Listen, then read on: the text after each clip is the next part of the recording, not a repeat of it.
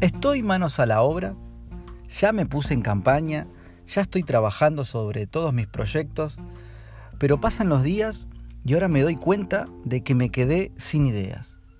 Ya en estos días no sé qué cosa nueva hacer o qué hacer para este proyecto y para poder lograr todo lo que me propongo.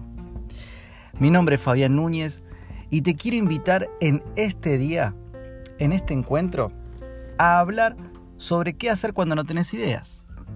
Bueno, lo primero que tenemos que tener en cuenta es que siempre que avanzamos en los proyectos va a haber un momento en el cual este proyecto nos desafía mucho más.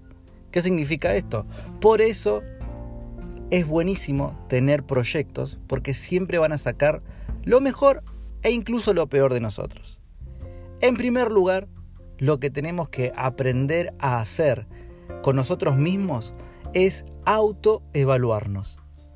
¿Para qué nos va a servir esta autoevaluación? Para poder mirarnos y reconocernos sobre dónde estamos parados. Siempre el entusiasmo de un nuevo proyecto o el entusiasmo de llevar una idea adelante nos va a generar una sobredosis de ideas que con el correr del tiempo esas ideas seguramente van a tener sus resultados. Algunos pueden ser muy buenos, otras no tanto, pero es muy importante poder mirarnos y hacer una autoevaluación. ¿Para qué? para que nosotros a partir de ese entonces podamos ver si esa idea hay que mejorarla, esa idea no va directamente o esa idea puede potenciar nuevas ideas. Lo bueno de todo esto es que, siempre uno va a estar en constante proyección sobre las cosas para poder realizarlas.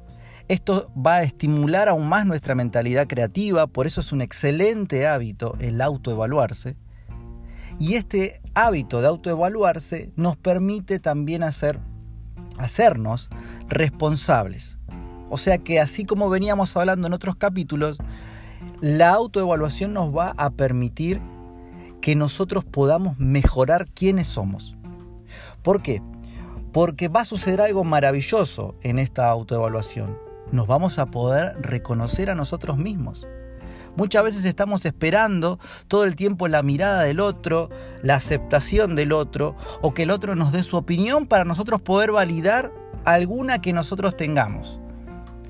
A veces ese mismo miedo, ¿sí? Eh, el de cómo vamos a ser vistos y demás, nos puede llevar a atorarnos en esto. Por eso, como veníamos hablando, la autoevaluación y el autorreconocimiento nos va a permitir a nosotros poder sacar lo mejor sin estar esperando algo o una reflexión de otro, sino que nosotros vamos a estimular, a estimular nuestras propias reflexiones. Eso nos va a llevar a un mundo profundo de nuestro ser y desde ahí van a salir las mejores ideas. ¿Por qué? Porque como veníamos hablando también, también en otros capítulos, cuando nosotros activamos lo mejor de nosotros, no es que estamos viviendo la vida de otros, siempre vamos a sacar lo mejor. Y eso nos va a dar la convicción, las ganas, hasta incluso nos va a poner en el lugar de decir, ok, me está faltando esta herramienta, me está faltando algo y yo lo puedo conseguir. Me va a permitir sumar nuevas herramientas o eliminar, o eliminar viejos hábitos que no construyen al, al yo que quiero construir. Por eso este reconocimiento tiene que ver directamente con el ser, con el ser uno mismo. Esto nos va a estimular el reconocimiento de qué tengo que hacer a partir de quién soy. Justamente cuando uno se mira a sí mismo, se puede proyectar en acciones en concreto. Si tengo la habilidad, ¿qué es lo que voy a poder hacer?